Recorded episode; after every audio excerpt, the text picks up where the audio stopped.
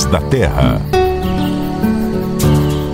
Olá, seja muito bem-vindo. Esse é o podcast do Terra da Gente em parceria com a rádio CBN. Eu sou o Marcelo Ferri, repórter do Terra da Gente, e aqui comigo estão Ananda Porto, minha colega. Tudo bom, Ananda? Tudo bem, Ferri? Sempre um prazer estar aqui com vocês. Prazer é todo nosso. E o biólogo Luciano Lima. Como vai, Luciano?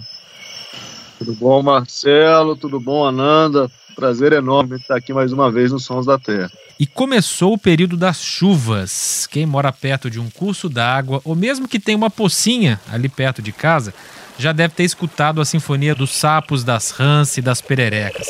Às vezes elas vêm até para o quintal ou até dentro de casa. Muita gente tem medo, repulsa, quer eliminar esses bichos, mas o fato é que são animais muito importantes para a nossa natureza e, na maioria das vezes, inofensivos.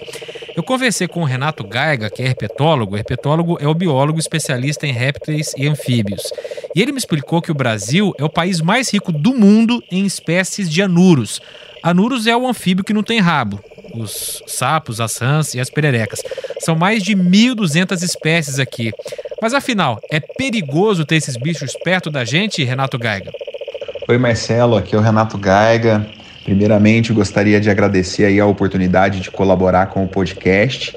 E o que eu quero deixar de recado é que nenhuma espécie que ocorre aqui nas nossas regiões é perigosa para a nossa saúde. Então, nenhuma dessas espécies vai, vai causar algum envenenamento grave, alguma doença. O que a gente precisa é aprender a respeitar e a lidar com os animais. E o que, que eu recomendo? Primeira coisa é, é nunca judiar desses animais, não fazer o mal para esses animais, não jogar sal no sapo. Mas caso esses bichos cheguem próximo à sua propriedade e você queira retirá-lo dali, eu indico sempre usar um saquinho plástico nas mãos, se você tiver coragem de manuseá-los, né? E com esse saquinho plástico você pega o bicho vira o saquinho do avesso, amarra a boca do saquinho e já leva para algum ambiente natural mais próximo, um, um, uma beiradinha de mato, um riachinho e solta esse animal ali.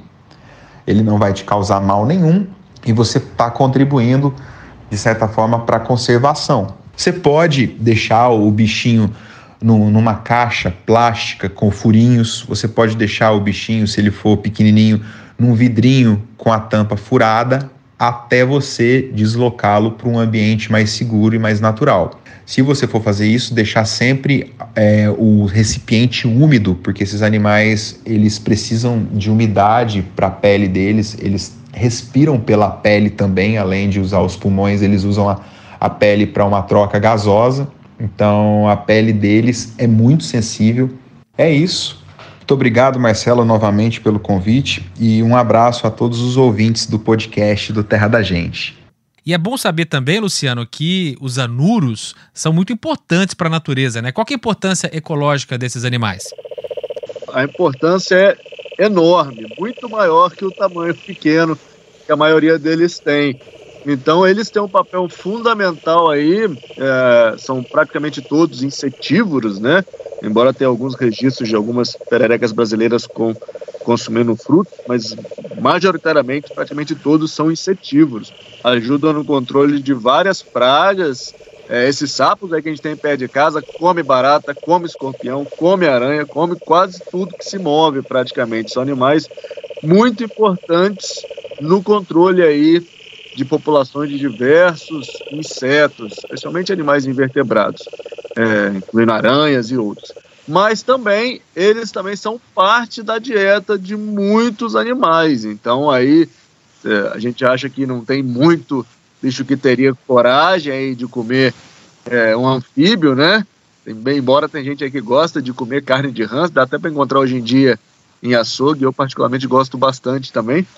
Mas além das pessoas que gostam de comer carne de rã como eu, a gente tem aí várias aves, vários mamíferos, serpentes que adoram se alimentar de anfíbios. Então, por exemplo, é, observações de campo mostraram que o pavó, que é um, praticamente, vamos dizer assim, um dos maiores passarinhos do Brasil aí, belíssimo, preto, com peito vermelho, bem típico da Mata Atlântica, é, alguns estudos mostraram que eles alimentam os filhotes deles principalmente com anfíbios.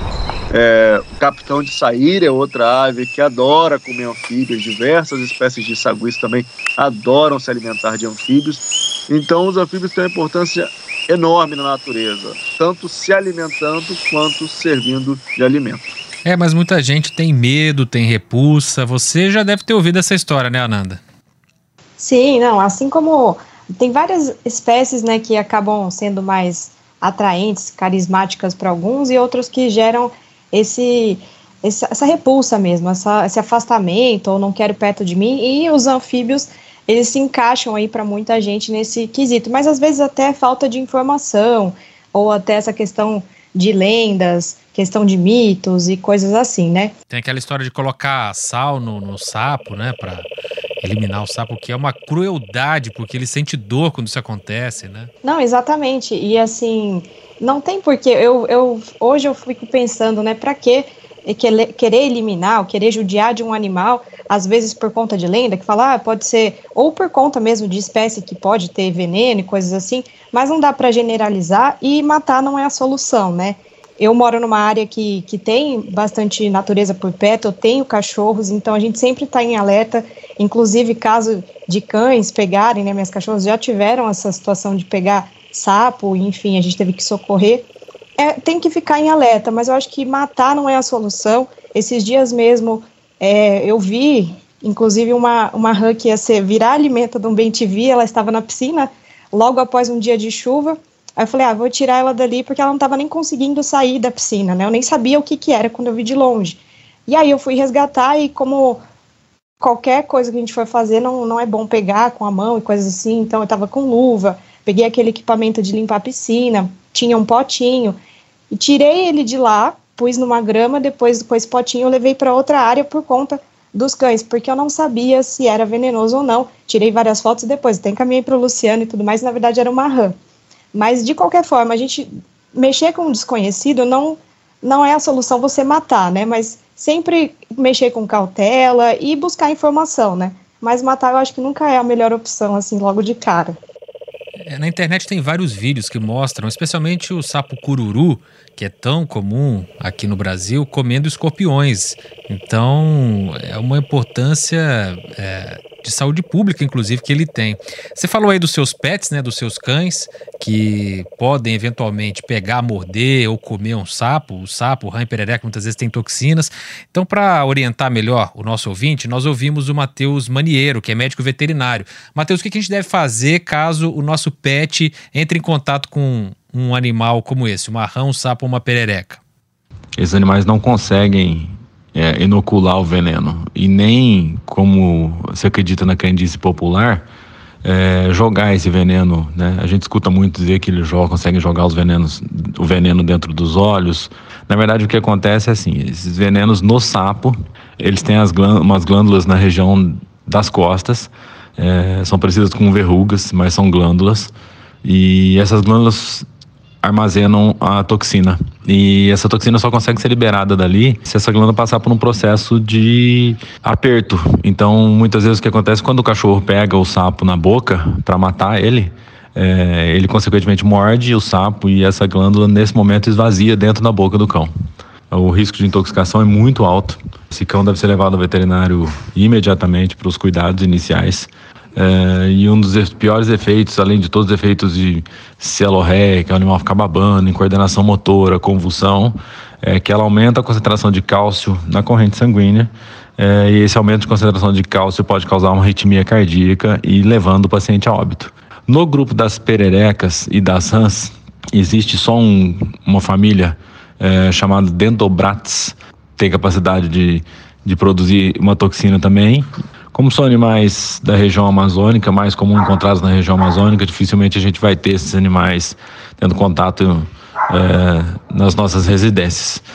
Bom, é isso aí. Todo mundo orientado, já deu para ver que a solução é ter conhecimento e jamais judiar, matar, tentar eliminar animal silvestre. A rã que o, o Luciano Lima gosta de comer, ele compra de produtores credenciados, que criam em cativeiro, nada tirado da natureza, né, Luciano? Não, hipótese alguma, Marcelo. Muito pelo contrário. Na verdade, é, é, o consumo, é interessante você falar nisso, porque tem entrado no mercado brasileiro, nos açougues, é, carnes aí de jacaré, é, de rã, inclusive é uma espécie de rã exótica que eles vendem, não é uma espécie de rã nativa do Brasil, e outros animais, mas esse tipo de carne tem que ser comprada sempre em lugares, é, é, açougues credenciados e tudo mais, porque é, a procedência dessas carnes é muito importante, né, até por conta das questões de saúde e questões sanitárias aí é fiscalizado pelo Ministério da Agricultura, pelo Vigilância Sanitária e tudo mais. É isso, gente. Muito obrigado pelo bate-papo de hoje. Aprendemos muito e quando a gente aprende, a gente também é capaz de proteger e saber lidar melhor com a natureza que está ao nosso redor, mesmo na cidade, né? Um abraço para vocês e até a próxima. Tchau, gente. Até a próxima. Tchau, tchau, gente. Um abraço, até a próxima. E fica aí um, uma dica para os pais também, né? Porque agora, além de ser a época deles vocalizarem, é a época de reprodução. Então, uma criança, para ter uma infância feliz, ela tem que ter um dia visto os girininhos na poça, na água. Então aproveita e leva a criançada aí para aprender mais sobre a natureza através dos anfíbios. Que vida boa! Oh, oh, oh, vida boa! Sapo caiu na lagoa, sou eu no caminho do meu sertão. Que vida boa!